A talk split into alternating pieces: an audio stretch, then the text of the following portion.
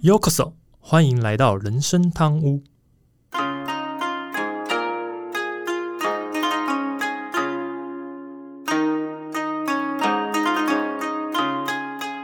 话说今天录音的时候是呃三月十九号，呃为什么是三月十九？平常是礼拜五，南京这礼拜是礼拜六。好，这边有一件事想跟大家先说一下，这样可能人生汤屋会有一些比较大变动。啊，主要是我们的呃，我的搭档阿聪先生最近家里有一点事情，有点状况，那可能他需要一些时间处理。那他是有跟我说，呃，因为他现在要处理家里的事情，所以比较抱歉，暂时没有办法来呃完成稿子的内容跟录音。那我我知道这个呃，他家里这个事情的时候，呃，第一时间来说没问题，好好把家里事情处理好。呃，毕竟是个意外，那也没有人期望这个意外的发生，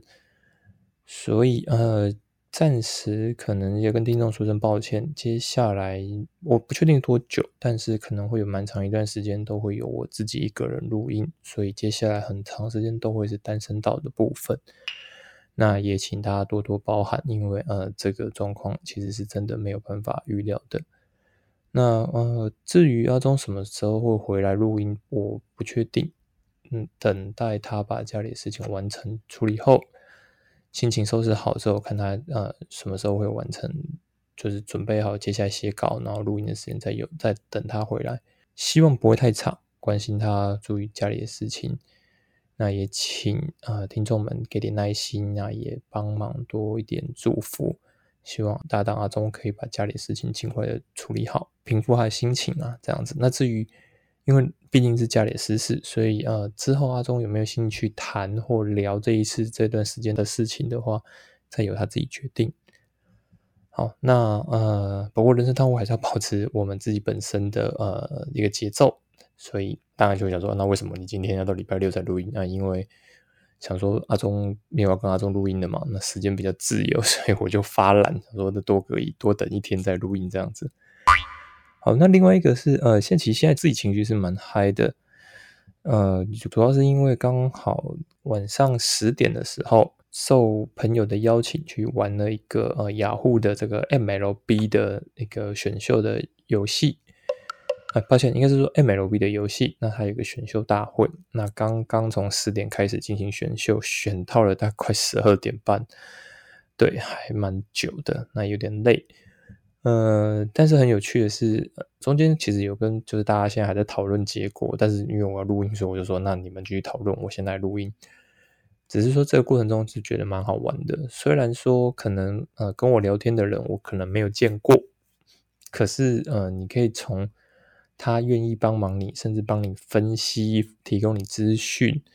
然后这样的热情当中，你会觉得对方是一个还蛮真诚的，就是一个很认真、很用心的人。毕竟我跟他也没有利害关系，而且这个刚讲是一个游戏嘛，他也没有任何跟赌博有关的内容，他没有，他单纯就是一个游戏，所以我会觉得，呃，受人帮助真的是一件还蛮开心的事情。当然，一方面也跟大家在闲聊的过程中，你会觉得，哎，自己可以多懂一块可能以前没有接触过的部分，这点我也是觉得是自己还蛮值得期待的一个内容。对，好，那。总之，这这个是在情绪上，现在了，现在可能录音上我可能是比较兴奋一点，所以也希望等一下的录音来讲是可以正常一些的。好，那样我们就准备开始吧。大家好，我是 Andy。那听众听到本集的时候，刚好是愚人节。不过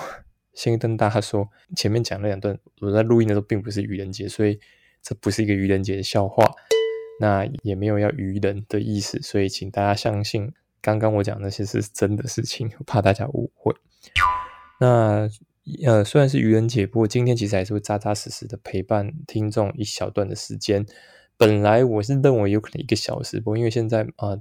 那稿子内容只剩下我自己的，所以可能内容上就不一定能讲到一个小时啊。不过也是尽量努力把呃想要分享给听众的东西说好说满。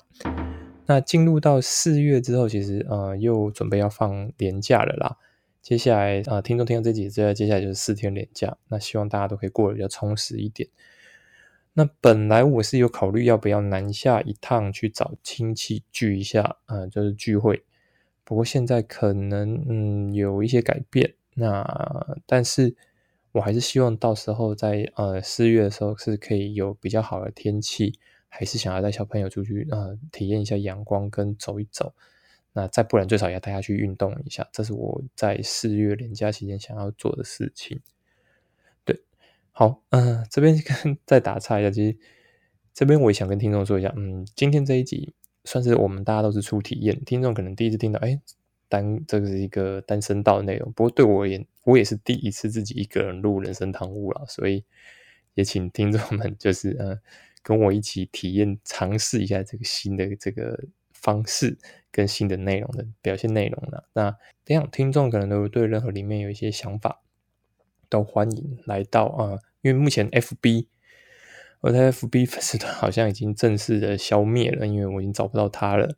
不过没关系，IG 的部分我们还是有正常的在经营。那再不然就是你们听到呃那个 Pakistan 里的那个说明里面，其实都有一个回馈的连接。有任何的问题，甚至对单身道的方式有什么建议，都欢迎透过这些来跟我联络。为呃 Andy 这边也会好好的把这些东西进行处理。好，那本集想要聊的一个话题啊，其实是这个哦。我之前提到，因为我我们家家族是算蛮早扫墓的，所以那天就是从扫墓的时候会拿回一些呃，就是吃的东西，就扫墓用的一些祭品。那我就是呃，用电锅在蒸早餐的时候，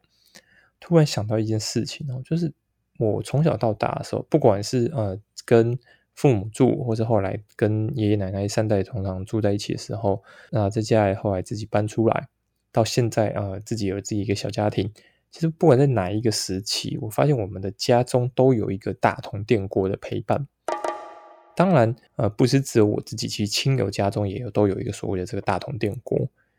那我就会想到，其实以前我们在那个 PTT 讨论区里面就有一个呃一个还蛮有趣的说法，叫做 PTT 有三个神器。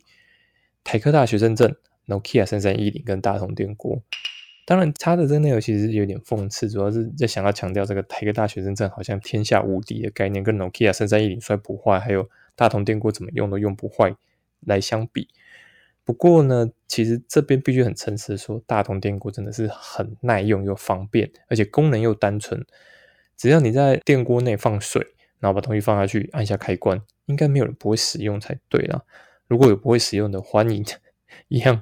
呃联络我们，我可以教你怎么使用，或者找一些那个使用方式给你这样子。对，那今天提到大同电锅啊，其实我就呃要谈到大同这家公司前，我就先上了他们的官网去看一下他们自己写的资讯。大同公司是创立于西元的一九一八年。那大同公司其实是在台湾这个首批上市的这个企业之一的。那集团总部呢位于台北。为这个全球性的这个综合大厂，那经过了一个世纪的淬炼之后，大同公司始终秉持着正诚勤俭这四个字为创业精神为最高的经营原则。大同公司也是被台湾媒体评选最能代表台湾的一个品牌。大同集团的市值逾新台币千亿元呢，旗下投资过横跨。光电、能源系统整合、工业系统、品牌通路跟资源开发等产业，从他们的官网说明就知道，呃，这个公司其实不只不只是只有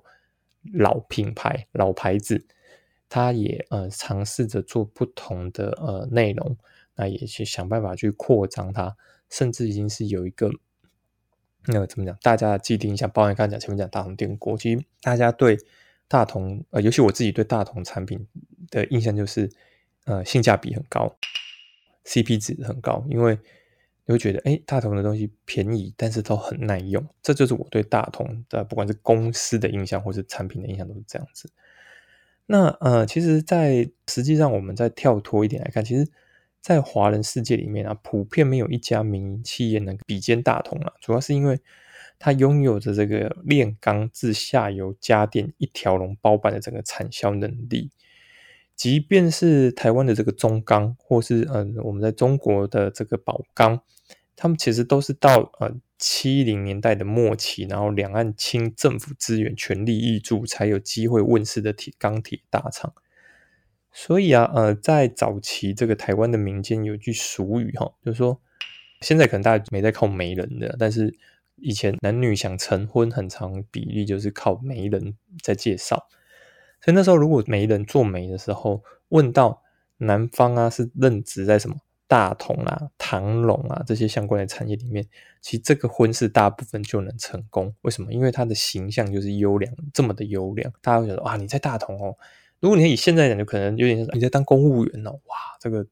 稳定，然后又有发展，什么概念？应该会比较像这样的感觉。所以在当时，只要男方被问到说，哦，你愿意在大同工作，哦，这个通常就是很容易的做媒就很成功这样子。因为女方通常就会觉得，哇，那个呃，应该说未婚夫是一个经济稳定，是一个很有前途的一个男子，所以大部分家庭就会愿意去凑成这段婚事这样子。好，那这个大同呢？他们本身是呃，这个是林家，呃，双木林林家，他们是在这个中山北路发迹的，所以在西元一九一八年呢，这个家族的第一代这个林尚志，他就创立了一个叫做协志商会。那呃，这个协志商会，他就经历了三代啊，他就演变成现在的这个大同集团。那大同集团，它是罕见能在日本帝国国民政府两代统治者间呢。成功延续关系及资产的本土公司，它又是极少数能传承百年的这个华人家族企业，声势呢一度极为显赫，甚至被誉为啊台湾的新五大家族。除了这个企业外啊，也有创办大同工业专科学校，现在甚至已经升级为大同大学。在我念书的时候，应该是还是工业学校。好了，我很老，所以。那时候还没成为大同大学，不过现在已经升级为大同大学，就还蛮多人应该都听过。尤其因为台大同大学在台北嘛，所以他大家如果想学台北的学校的时候，其实大同大学也会是一个还蛮不错的选择。这样子，那其实讲到这边，大家就可以听得出来，其实大同公司，尤其是林家哈，他们不只是只有呃在商业的部分其实是做得很好，所以甚至他们在教育界，他们其实也有些跨足，他们其实也有想要做这件事情。所以啊，这个对于我们大家来讲这一块，当时在大家对大同的理解，就是这是一个呃，不但是对政府有贡献，它对人民也是非常有贡献的一这个企业这样子。好，那民众啊印象中的这个大同啊，以这个家电驰名，我们刚讲了嘛，就是像是呃电锅，甚至是后来电视啊什么都有。对，那。这个林家他跻身为这个台湾的富豪啊，起源是营造业。那当时啊，就是创办人林尚志，他成立这个协志商会啊，他一开始是为日本政府承包这个公共工程。那在一九二七年啊，他标下这个马场顶这个新店溪堤防工程位置呢，约现在这个台北市泉州街及水源路口这边。但是啊，当时因为天候不佳，其实整个堤防尚未完工，就三次被大水冲垮。在整个这个周转不灵之下，其实公司几乎倒闭。那也是林尚志他极力奔走去筹款啊，直到第四次施工才能顺利的完成。嗯，好，我不知道这样讲会不会大家想说啊，前面不是讲大同产品很好吗？怎么坚若磐石？怎么现在突然的？当时真的，呃，我去查一下，真的其实真的是，呃，运气非常差。就是，其实就是林家这个协志商会，他们其实当时是真的希望帮政府去做好这个呃堤防工程，只是不知道为什么运气就是这么背，一直遇到这个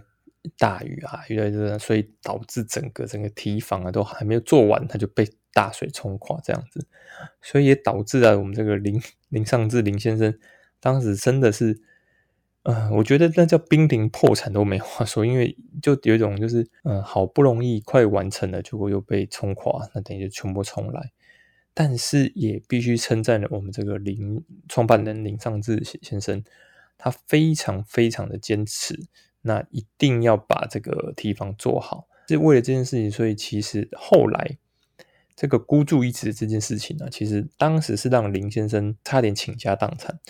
不过，因为他后来还是把它完成了，所以也让呃林先生在官方跟民间啊，其实都留下极佳的口碑。那呃，这个因祸得福啊，名声鹊起的这个写字商会啊，其实他后来也就连续得标台湾多项重大工程。其实这个也能理解啊，就是这么困难、这么艰辛、过程这么痛苦的这个提防工程，林家都可以把它顺利完成的。那大家可以想象说啊。你都可以顺利完成了，这么痛苦你都熬过来，那想必更多的工程标给林家，应该也不是什么大的问题。其实对他相对也是比较有信心。所以像什么松山机场的原始工程、总督府台北电话交换局，也就是现在那个台北市博爱路的那个中华电信，还有像什么华山顶台北市一所厅舍等民间军方的建案，其实都成为了这个林家的囊中物。算一算的话，总数大概超过六百件。也就是你现在可以想象到，就是说当时很多要建设或是要盖的一些建筑物或什么之类，原则上大部分政府都会找上林家来帮忙，就是让林家来接这些标案。但协制商会甚至跟说后来的大同集团，他们当时就是靠着接这些案子，一步一步一步的去完成，然后。累积他们的口碑，但也累积他们的财富。所以，不管是在刚刚前面讲，不管是在在政府或是民间，其实对林家都是赞誉有加。也像刚前面讲的啦，也所以为什么大家只要听到说呃南方在任职大同，大家都会觉得非常的好，主要是因为公司形象很好，所以对于呃这个员工的帮助也很大。好，那。来到了一九四二年哦，这个我们的创办人林尚志先生，他交棒给当时只有二十三岁的独子林挺生。哇，大家想想自己二十三岁时候在干嘛？对啊，我们的林挺生先生却已经从爸爸那边承接了这个偌大的一个事业，就对了。那他将这个家产呢拆为十份，一份留为家用，一份作为红利分派给全体的员工，剩下的八成呢？创立大同初级工业学校，那在这个新学这个角色上，其实是非常非常一个特别的情况。而且这个林挺生先生，他在台北帝国大学，也就是现在台湾大学啦，只练了两年。那两年之后，因为这个二次大战啊，局势告急，所以他就被迫提早毕业。那初出茅庐这个林林挺生先生，他就筹资两千万这个旧台币。出面为政府修理铁路车厢，那为施工方便呢？其实当时还铺设了一条名为大同公司线的便道，由这个圆山车站延伸至该公司。其实这个呢，我自己的想法，因为我我大概因为我知道大同的位置在哪边，我也知道原他刚刚讲的原生。某方面来讲，也可能是因为这个样子，所以啊，在当时对大同公司来讲，算是非常的怎么讲，就是交通很便利的情况下，所以对于不管是谋职或是谈生意来讲，是一件很方便的一件事情。当然，对工程上来讲，比其他公司是更有利的，因为呃，交通直接来到他们公司，跟他公司有一个串联，所以在这个情况下，对于大同公司来讲，他们的不管是在呃很多方面来讲，都呃怎么运输啊，或是建设上都比大家更有利。其实这个也不是只有在台湾才有情况，其实，在呃美国当时的这个石油公司也是一样。当时石油公司呃，美国石油公司他们在一开始在初期的时候，他们为了要运油方便，他们也会跟铁路公司合作。所以，毕竟怎么讲，你只要能想办法压低你的运输成本，你能有更快速的呃，就是送达，就是怎么讲，就效率这部分，如果这两块都能。做到的话，其实对于你的竞争者而言，或者说你跟其他人的相比之下，你公司上来讲优势是一定比较大的。所以大同集团其实当时选择这样的处理，我觉得是一个非常正确的一个做法。好，那呃，西元一九六零年，就是啊，刚刚讲的是一九四二年嘛，一九六零年这个问世的这个大同电锅，就是大同最贴近庶民生活。也最能代表公司的这个旗舰产品，甚至连二零一七年的金马奖啊，自证得奖者的这个奖品啊，都是与大同联名设计的特别版的电锅。因为大家现在的呃饮食比较多元，再加上因为可能呃接触到本，比如像素食、汉堡啊这些，甚至是意大利面这些相关的东西，所以其实呃。现在现在社会其实大家用食用白米的这个量一定是比以前更少，毕竟在台湾早期其实就是白米就是主食嘛。那现在可能大家年轻，尤其年轻人可能不一定每天晚上都要吃饭的，再加上好了，因为现在大家很很强很讲究瘦身嘛，我说晚上其实尽量少吃饭什么之类糖类的东西，所以啊，抱歉不是糖淀粉的东西，所以大家想要少吃淀粉，所以晚上可能吃饭的部分也减少很多。不过呢，就算是这个情况，白米食用量已经锐减，其实每年大同还是可以销售数十万个电锅，甚至啊，透过呃来到台湾的这些外籍配偶啊，他们移工啊回乡的时候，就要去做一些推荐。所以啊，现在东南亚很多国家也都能看到大同电锅，也就借此证明大同电锅的品质跟口碑。再加上我前面讲的啦，大同电锅毕竟使用就是这么方便，很少有人不会用的啦，因为。就放水按 下开关就好了，连我这个怎么样厨艺白痴我都会，所以我真的觉得大同电锅对对于很多家庭是一个很方便的，而且重点是，呃，你把它放在那边，它自己就会热，热了之后你电源只要是插着就好了，就是水用完跳起来之后，你只要电源不关，其实它还有保温效果，所以你就放在那边就好了，是一个很方便的，晚一点吃也没关系。对，那当然前面到这边其实讲的都是大同企业比如创立，还有他们。真正最风光的时候，比如说他们使呃金马奖都使用大同电锅来当奖品，那到底为什么？其实我们现在在听到大同电大同这家集团，会发现大同为什么开始衰退呢？其实这个呃就必须讲说，这也是刚刚前面讲的这个林挺生先生，他跟他父亲林尚志先生那个不同。呃，林林尚志先生他只有一个独子，就是林挺生先生，但林挺生先生他有多个孩子。包含他的嫡子林卫山、林卫东、庶子林振华、林振元、林振宏。那当然是因为那个时代啊，怎么讲，可能有多个老婆，所以就会有分不同的这个嫡子跟庶子的部分。那当时啊，这个每个人都持有零点三二一 percent 的大同股票，权重啊是不多不少。然而，这个光财产分配的平均呢，其实怎么讲？不可能去制衡彼此对这个经营权的起见，所以啊，后来这个嫡子林卫山先生他就跟庶弟们互斗不休，那女儿们则是一律都不参加经营，所以最多就是由这个自己的老公夫婿出任集团的职务。其实这就可以想象当时林挺生比较传统的观念，就是说啊，毕竟是林家的集的集团。所以呢，要交由长子来处理，那剩下的就是呃，其他孩子也都能分，怎么分？就是分大概平均分分配。那女儿呢嫁出去了，所以女儿就不参加经营权。但是毕竟女儿是还是自家的人嘛，所以呃，女儿的老公就这些女婿们就可以来到大同集团里面，就是呃工作，参集出任这个集团的这个可能主管啊或什么之类。大概这就是林挺生比较。怎么样？传统的一面。那当年呢，其实这个大同啊，他有去投资这个所谓的华映。那华映呢，呃，我不知道大家知不知道，华映其实就是那个我如果没记错，它是一个面板公司啊。所以这个华映啊，当时是呃，怎么讲？他们就是以这个电视，就想要做这个电视为主。那华映当时是由这个美商 RCA 与国内这个家电业者啊集资成立的这个中华电子投资共治，但是呢，这个 RCA 的这个印象馆的这个技术不如日商，所以他节节败退之后啊就撤资了。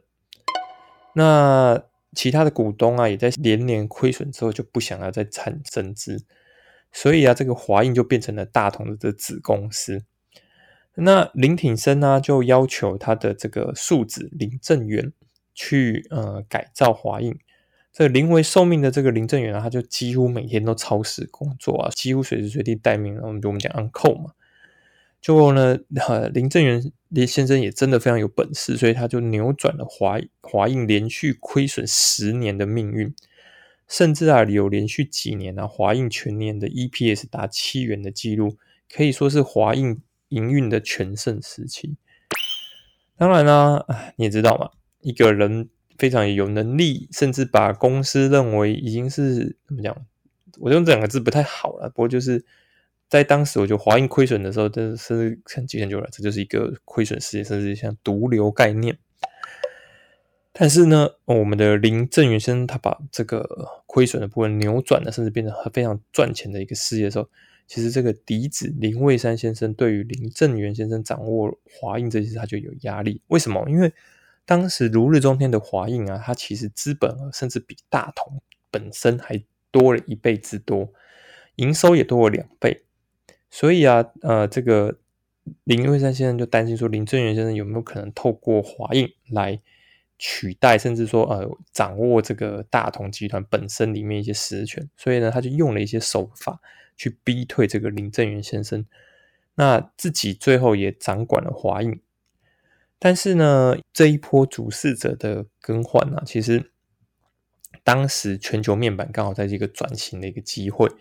所以啊，多家厂商因为转型的状况，所以他们就纷纷的合并，例如广辉转与友达合并，群群创拿下奇美电子，就连夏普都卖给红海，结果华映反而在因为。换了主事者的旗下，结果没来不及谈这些东西，也来不及谈合作。其实这个就是我们常常讲的，就是嗯，挣钱换将到底对不对？有时候挣钱换将是好的，但是也有时候，如果时机很差的时候，你挣钱换将就会造成一些大的问题。尤其像刚刚前面讲的，因为你可能要为了要呃做一些斗斗走上面的管理层，所以你可能一定会做一些怎么清查，甚至排除掉一些异己。那对于来讲比较有能力的人，你可能在这一波他就会流失，所以比较可惜的。所以呢，华映在二零一九年的年初啊，就宣告这个重整股票下市。说穿了，其实这因为这后来这个这个情况啊，讲白了就是时间上的问题，因为怎么样都是没办法很难再救回来的啦。尤其就刚刚前面讲，因为毕竟。真正一开始，呃，对于华映最了解是林正元先生嘛，他也不在这个位置上面，所以华映接着会会走到这个情况，其实大家都不算很意外。那呃，林挺生先生呢，就是呃，就是这个第二代林挺生先生，他过世之后啊，其实整个大同啊集团就成为这个长子林蔚山先生跟他他太太林郭文燕夫妇的一个时代。所以呢，这也开始让这个台面下的豪门恩怨正式浮上了水面。那原来啊，这个主导经营面的林郭文燕小姐太太或林太太 有关系，她就因为这个接班人选的部分啊，其实跟两房的兄弟有了很多的摩擦，甚至比较夸张的是，她没有把自己公公林挺生的死讯告诉这个二房的子女，导致双方这个嫌隙加深。另外呢，这个呃林郭文燕，他他也强势主导大同这个转型，为了巩固自己的地位，所以啊，看在其他兄弟的眼里，就觉得都不是滋味，就是有种好像你们都说了算的样子，然后甚至连爸爸过世也不说，也不告也不告知，所以这件事情其实对于整个林家来讲是一个非常的大的一个转捩点。那。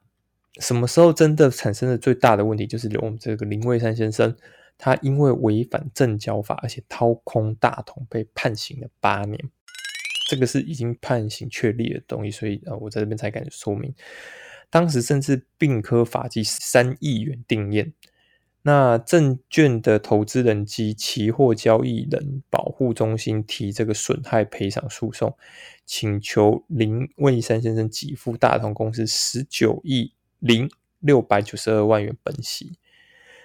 那除了这件事之外，当然因为被判刑嘛，所以呃林文山先生就没办法再成再持续掌管经营，由他的太太负责。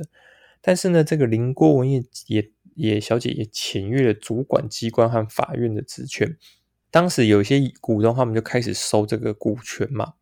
所以啊，这个林郭文燕小姐就以这些股东取得这个比较早的这个十 percent 的股份。的资金来源，他认为说这是你们是呃来跟是资金是来自于中国，所以他们就认定说这个股份是无无效的，也认为这些股东他是不得实行股东权，但是后续也被控告其实违反证交法，罪嫌重大。当时高院甚至衡量说，哎，这当时林郭文燕小姐她是董事兼董事长，所以她一定知道说她这个行为啊，她能做的事情其实是。利害性跟交易市场受到的一些影响，它是可以预期的，它是可以预估的。所以呃，呃，当时高院就认为说，林郭文燕应该不适合再担任大同公司的董事，因为毕竟他觉得他这样的操作其实是有危害对股东的利益，也是对于公司来讲是比较不好的。嗯，所以啊，这个怎么讲？其实前面讲了这么多，大家也听得懂，这个就是接班人之间，甚至是呃一些怎么样，嗯，分配不均的状况。只能说，绝大多数的华人家族企业啊，其实至今啊，其实也是很难为这个接班明确划分所谓的经营权跟管理权所以导致啊，接班失败的案例其层出不穷。那这甚至不用讲到企业了，你也想想看，以前皇帝也都是这样。以前皇帝因为为了确保自己的呃政权，也会生很多孩子。可是生很多孩子之后，你会发现这相对来讲，很多的交接或接班也都会产生的一些问题。呃，我现在回到大同这边，所以回到大同这边，其实当时也因为这个接班失败的状况，所以导致全体股东的价值毁于一旦。所以目前呢，大同的董事会啊，呃，是林家完全首度完全退出，而且啊，董事长也已经有三代都非林尚志家族的成员去担任。啊，怎么讲？这是非常可惜的一件事情啊！毕竟大同在当时就是前面讲的嘛，不管在企业的形象上，或是产品的可靠度，大家都是对于大同是非常高的一个认同。现在啊，虽然说，大同的产品在呃家庭或是餐厅还是看得到哦。为什么会想要聊这一个话题？主要是因为那天呃在吃饭之后刚好就看到，哎，我后面呃我去人家餐厅后面的用的电视就是大同，所以我想说，哎，这好像是一个可以讨论的一个内容。所以呃，就是我们现在餐厅还是会看到很多大同的商品啊产品啊，只是说也现在大同企业已经不是当年那个帝国姿态的啦。